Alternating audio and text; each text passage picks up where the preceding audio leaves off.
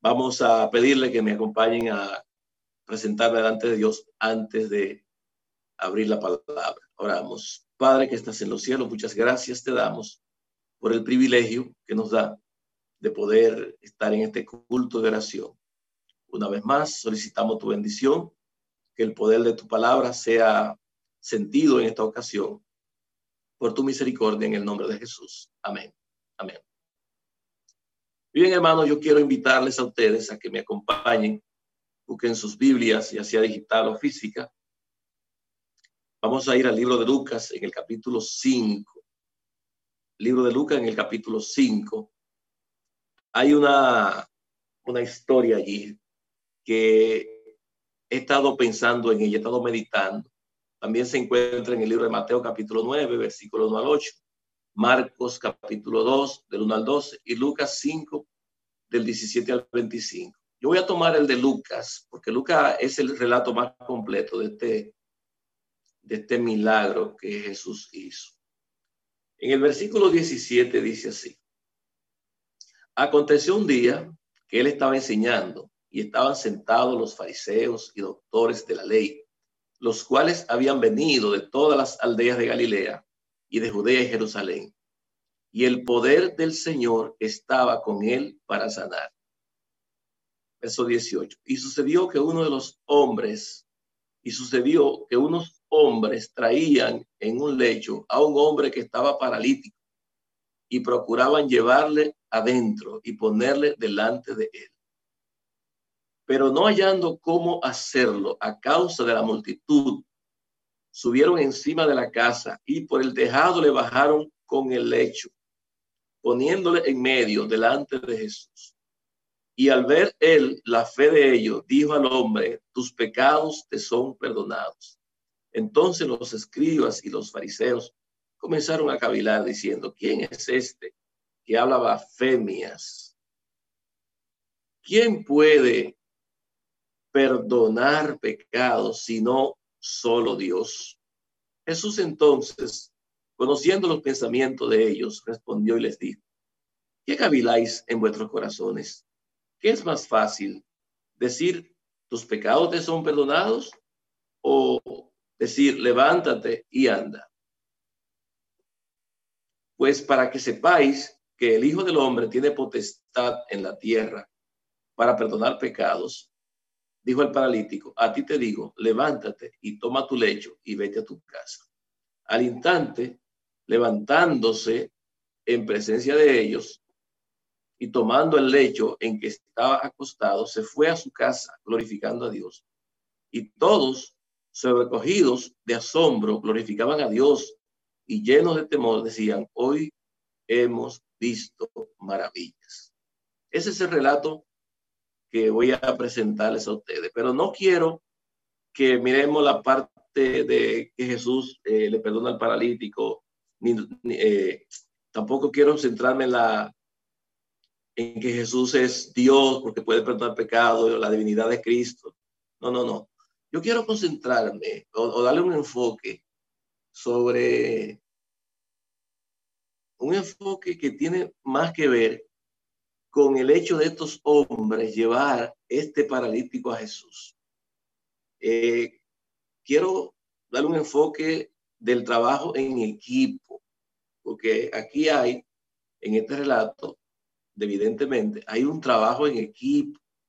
Son cuatro personas que deciden llevar a hacer una, una misión, cuatro personas que van a una misión y entonces ante los inconvenientes y las situaciones que se dan, ellos eh, toman decisiones y pueden lograr su objetivo desde el punto de vista del trabajo en equipo. Pero antes, quiero llamar su atención al versículo 17 dice la última parte, que en, ese momento, allá en Capernaum, donde ocurrió esto, que fue en la casa de Pedro, sí, fue la casa de Pedro en la que le rompieron el techo. Eh, usted puede conseguir esta información en el libro de a toda la gente, capítulo 27 y 28, donde habla del ministerio de Jesús en Capernaum, porque Capernaum era una ciudad importante, eh, por allí pasaba una ruta comercial y Capernaum era una, una ciudad donde se juntaba mucha gente de diferentes lugares, mucha gente que pasaban el, pasaban el tiempo ahí, eh, posaban ahí, posaban de camino, eh, ya sea que iban, fueran para Damasco, Jerusalén, Egipto, esa era la ruta. Pero a mí me llama la atención que el evangelista Lucas dice que en esa ocasión eh, el poder de Dios estaba con él para sanar. Leyendo este texto por primera vez, pareciera que Lucas está introduciendo un relato donde van a acontecer muchos milagros, muchos, muchos, una gran cantidad de milagros. Eh, es la, esta introducción, el poder de Dios estaba con él para sanar. Es como la antesala de, de grandes acontecimientos. Sin embargo, hay un solo milagro. Un solo milagro que beneficia a una sola persona. ¿Qué pasó allí? ¿No había más enfermos? Bueno, eh, posiblemente había más personas enfermas, posiblemente habían otras personas necesitadas. Eso entra en el marco de la especulación. Pero la realidad es que esa introducción que Lucas nos hace de este relato eh, nos entusiasma a ver muchos milagros en esa ocasión, pero solamente una persona fue beneficiada. Bueno, es probable que esto, la diferencia en el resultado final del relato, esté en la actitud de estos cuatro hombres que se pusieron de acuerdo para ejecutar una misión. Así que yo quisiera que meditemos en esos aspectos que nos pueden indicar a nosotros qué hay que hacer y cómo vamos a hacer para cumplir con la misión. En primer lugar, este paralítico eh, era una persona que su estilo de vida lo había llevado a él a esta, a esta condición. Su vida pecaminosa. No había comenzado una vida de desordenada de un momento a otro, sino que poco a poco se había ido deslizando en el camino de la, de la tiniebla, de la oscuridad, de la perdición. Y estos cuatro hombres fueron quienes le dijeron a él, lo convencieron de llevarlo ante Jesús. Comenzaron a decirle, mira, ya sanó al siervo del centurión, sanó a la suegra de Pedro, y comenzaron a predicarle estos cuatro amigos, comenzaron a motivarle para que él permitiera que ellos lo llevaran donde Jesús. Así que al escuchar el relato y los relatos de los milagro que Jesús había hecho en aquella región, él se enciende en su corazón un rayo de esperanza. Se enciende en su corazón un, una remota posibilidad, según él. Bueno, ya tiene tanto tiempo enfermo, ahora está paralítico, él necesita salud física, salud espiritual, y estos amigos le están motivando y, se le, y le dicen, te vamos a llevar donde él. Y deciden que sí, que lo van a llevar. El hombre está positivo de que lo lleven donde Jesús. Eh, hay una enseñanza para nosotros en este tópico. Y es que para nosotros cumplir con la misión, debemos establecer eh, la relevancia de la misión. No hay una misión más importante que la predicación del Evangelio, que la obra misionera. Es el primer, la, es la primera tarea, es el primer negocio de la iglesia, la predicación del Evangelio. Y nosotros como líderes debemos, cuando hablamos de la obra misionera en la iglesia, entender que estamos hablando de algo relevante, algo importante, algo de trascendencia no podemos eh, nosotros como líderes presentar la misión del Señor como una tarea más. No, eh, no es como, como la lenteja, que si quiere la, la, la toma si no la deja. No, cuando nosotros estamos en la obra misionera, queridos hermanos, eh, es la tarea relevante y hay que saber presentar la importancia de la, de la tarea de la obra misionera. Eh, ¿Cuántas veces no hemos llegado a una iglesia y vemos que durante los 10 minutos misioneros, eh, como que son 10 minutos de pérdida de tiempo? Porque hay un alguien presentando la, la misión de la iglesia como si fuera algo irrelevante. No, hay que, cuando vamos a presentar la misión, tenemos que hacerlo con entusiasmo. Tenemos que buscar palabras que le den el peso correspondiente. Así que, queridos hermanos, estas personas eh, decidieron eh, proponerse una tarea y era algo relevante, era algo importante, llevar a este paralítico a los pies de Jesús. Y nosotros tenemos que aprender que para nosotros poder eh, presentar la, la misión, la tarea, tenemos que pasar de la arenga, de estar simplemente diciendo a los hermanos, vamos a la obra misionera, vamos a trabajar. No, hay que pasar de la arenga a la señalización de la tarea. Yo he escuchado muchas personas, vamos a trabajar, vamos a trabajar. No, no es vamos a trabajar, es vamos a hacer esto.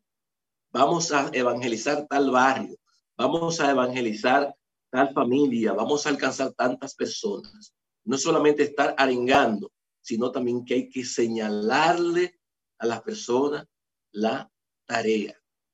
También es importante cuando estamos eh, hablando de esta tarea y, esta, y la predicación del Evangelio, cuando vamos a, la predicación hay que definir el rol que cada uno va a desempeñar. Ustedes se imaginan a estas cuatro personas eh, eh, llevando a este paralítico delante de Jesús sin definir claramente lo que cada uno de ellos va a hacer. Bueno, pudiera haberse eh, producido hasta un accidente. La segunda actitud que nosotros debemos aprender de esta persona es una actitud firme de compromiso. Esta gente se comprometieron con el paralítico. Fíjense, ellos tenían, dice el texto, que la gente no le quería dejar pasar. Nadie quería ceder su espacio. Estaban allí muchísima gente curiosos, otros estaban allí escuchando para criticar. Usted sabe lo que sucede cuando eh, hay novedades, hay todo tipo de personas presentes. Y nadie quiso ceder su espacio. Pero como yo tenía una firme actitud de compromiso, entonces eh, se decidieron a, llevar este, este, hombre ante Jesús.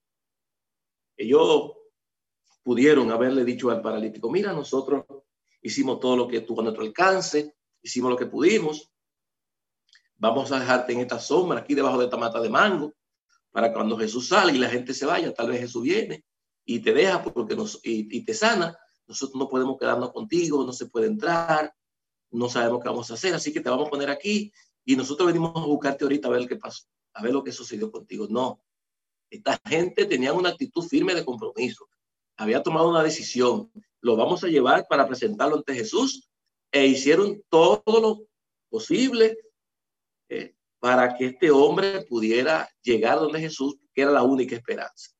En el libro Deseado toda la gente, página 216, en una versión electrónica, yo quiero compartir con ustedes este texto que dice, este párrafo que dice, no tiene límite la utilidad de aquel que, poniendo el yo a un lado, deja obrar al Espíritu Santo en su corazón y vive una vida completamente consagrada a Dios. Queridos hermanos, ¿saben ustedes por qué no hay un, un mayor fervor en cuanto a la tarea de la misión en la iglesia? Porque las personas eh, no tienen una actitud, a veces no tenemos una actitud de compromiso. Pero como dice ese texto, ese párrafo allí, el párrafo que acabo de citar, deseado de toda la gente, página 216 en la versión electrónica, no tiene límite la utilidad de aquel que poniendo el yo a un lado, el gran problema de la falta de compromiso es ese yo que siempre quiere imponerse. Tengo que atender mis asuntos, tengo que atender mis negocios, se trata de mi familia, de mi esto de mí y de mí y de mí. Pero estas personas tuvieron que abandonar algo, algo importante de ellos mismos y se comprometieron a presentar a este paralítico delante de Jesús. un tercer punto es que esta gente corrieron el riesgo. En la misión, queridos hermanos, hay que correr riesgos. Hay que pagar el precio. Miren, aunque la casa era de Pedro, pero era una casa ajena, rompieron el techo. Rompieron el techo, óigame. Usted en su casa y de repente alguien rompa el techo de su casa. Hay un daño material allí. Esta gente pudieron haber sido acusados de destruir propiedad privada. Se le pudo caer el paralítico. Imagínense subir a este hombre una camilla entre cuatro, con cuerdas. Y si el paralítico se cae, ya no era un milagro de sanidad. Y que hacer un milagro más profundo. Pero hay que correr el riesgo. Esta gente corrieron el riesgo, se atrevieron a hacer cosas extraordinarias, a hacer cosas diferentes, a buscar la vía. Tenían un plan A. ¿eh? Tenían un plan A bien elaborado. Es el punto número cuatro. Para la misión se necesita tener desde el punto de vista de lo que está pasando en esta historia. Para cumplir la misión es necesario tener un plan bien elaborado, un plan A. Ese plan debe ser inflexible en su propósito. La tarea, la meta, no, hay, no es negociable. La meta no es negociable. Ahora, la metodología puede ser, debe ser flexible. Mira lo que ellos hacen. Ellos, el plan de ellos era, en primera instancia, que las personas le abrieran el espacio que la gente al ver la, la urgencia de este paralítico, la gente se compadeciera, la gente razonara y le fueran abriendo paso. Pero no, no fue así. Sin embargo, como el propósito de ellos era firme, a este hombre que llevaron de Jesús, tenían como una especie de plan B, una metodología, no importa eh, lo que haya que variar en el camino, pero hay que llevarlo a los pies de Jesús. Era la única posibilidad. Ya este hombre, si esto no funcionaba, era para quedarse así para el resto de su vida, eh, enfermo y perdido. Por eso Jesús lo primero que hizo fue que le dice que sus pecados son perdonados, porque era un caso desesperante. Queridos hermanos, hay que elaborar planes bien hechos, bien definidos. Y si la cosa no funciona de una manera, buscar que funcione de otra. Ah, no nos quieren dejar meter al hombre por la puerta, no quieren eh, abrir, abrir espacio, vámonos por detrás. Buscaron la manera, subieron a la casa, rompieron el techo y bajaron al hombre. Fueron flexibles en su metodología. ¿Eh? Un punto importante, el punto número cinco, es que cuando se hace la parte humana, Dios hace la suya. En el versículo 20 de Lucas capítulo 5, me, me, impacta ese, ese, ese texto que dice, al ver él la fe de ellos, le dijo al hombre, tus pecados te son perdonados. Dice la fe de ellos, no la fe del hombre, la fe de ellos significa bueno, el hombre también tenía fe, el, beneficiario, pero estas personas tenían eh, una confianza, una determinación Y entonces Jesús no podía dejar que ellos quedaran en, vergüenza porque solamente ellos arriesgarse a hacer lo que hicieron era una manera de ellos demostrar que tenían confianza en que Jesús iba a hacer el milagro. Al ver en la fe de ellos, cuando la parte humana se hace, Dios hace la suya. Tenemos derecho a reclamarle a Dios que haga milagros en nuestras vidas, que obre en favor de nuestros seres queridos, que obre en favor de situaciones, que nos resuelva los problemas. Sí, como hijos de Dios tenemos el privilegio de poder presentarnos ante Dios y presentarle a Dios nuestras quejas, nuestros problemas, nuestras dificultades. Todo eso tenemos derecho. Pero se espera que nosotros hagamos nuestra parte. La parte de ellos fue llevar al hombre donde Jesús. Llevarlo donde Jesús. Y la parte de Jesús fue sanarlo. Así que cuando estamos orando, estamos pidiendo milagros, cuando estamos pidiendo eh, solución, cuando estamos pidiendo liberación, tenemos que hacer una parte humana. En una, hay que hacer una parte humana. Casi, yo me atrevería a decir que todos los milagros que Jesús hizo, hubo una parte humana. El leproso se inclinó, Señor, si quiere, si quiere puede limpiar. Si hubiera quedado de lejos, no, no logra la sanidad. Y así, cada milagro que Dios hace, hay una parte humana que hay que hacerla. Hágala y déjele a Dios la suya. Así que el punto número seis, ya concluyendo en este devocional, es que tenemos que hacer un, en este vamos a hacer un, un, ejercicio de, de imaginación. Este hombre ya está de pie, está recogiendo su camilla para irse a su casa. ¿Cómo ustedes creen que estos hombres desde arriba, desde el techo, cómo reaccionaron al ver la meta lograda? Estoy seguro, hermano, que ese techo de la casa de Pedro, Elena de White, Elena White dice que fue en la casa de Pedro, el Vilar. Yo estoy seguro que ese techo se movió. Una celebración. Cuando trabajamos en equipo, en grupo, hacemos tareas, hermano, hay que celebrar los pequeños triunfos. Usted no tiene que esperar el resultado final para comenzar a celebrar.